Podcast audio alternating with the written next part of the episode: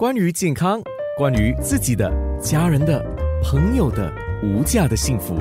健康那件事。健康那件事，今天听到了冯先生给我们的一个很好的示范。患病的时候大概是三十三，经过了三年的这个努力不容易，但是他得到了一个很正向、很好的效果。黄子玲就是高级营养师，所有人现在都觉得这个 app 真的很能够帮到自己啊。如何使用呢？使用的当然呢，我们就是鼓励他们注意五件事。第一个就是真的把每天所摄取的饮食都输入进去，比如说饮料啦、点心、用餐，全部食物都会有一些卡路里。第二个呢，就是我们就照着软件帮我们计算出来的卡路里目标，就是一直确保自己达到。第三个呢，就是我们刚才说了，这个软件呢，就是有推荐一些比较健康的食物，所以那些不怎么健康的食物呢，我们就可以慢慢的减少我们吃的分量。第四个呢，就是下载这个 app 时会发现，这个 app 它在第一个星期它会设立目标是三千步，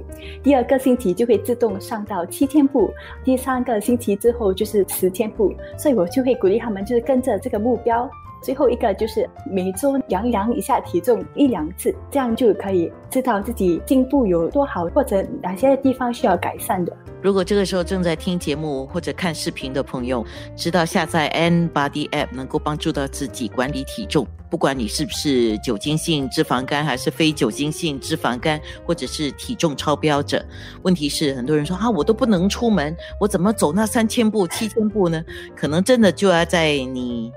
家里头多走几步，在你住家附近人不多的时候，你单独拨一点时间去走走一下，然后就回家。记得再戴上口罩。最后呢，请高级营养师来提醒一下，不管任何一种酒精性或非酒精性的脂肪肝的患者，你有什么健康的提醒吗？我想说的就是，这个非酒精性脂肪肝，它能不能成功控制呢？真的掌握在我们的手中。所以，如果我们想看到改善，就不妨给自己设立一些简单的目标，比如说少吃煎炸的食物，每天都达到计算出的卡路里目标。久而久之，我们实现这些小小的目标的时候呢，就能接近我们比较大的目标了。对健康付出的努力是值得的。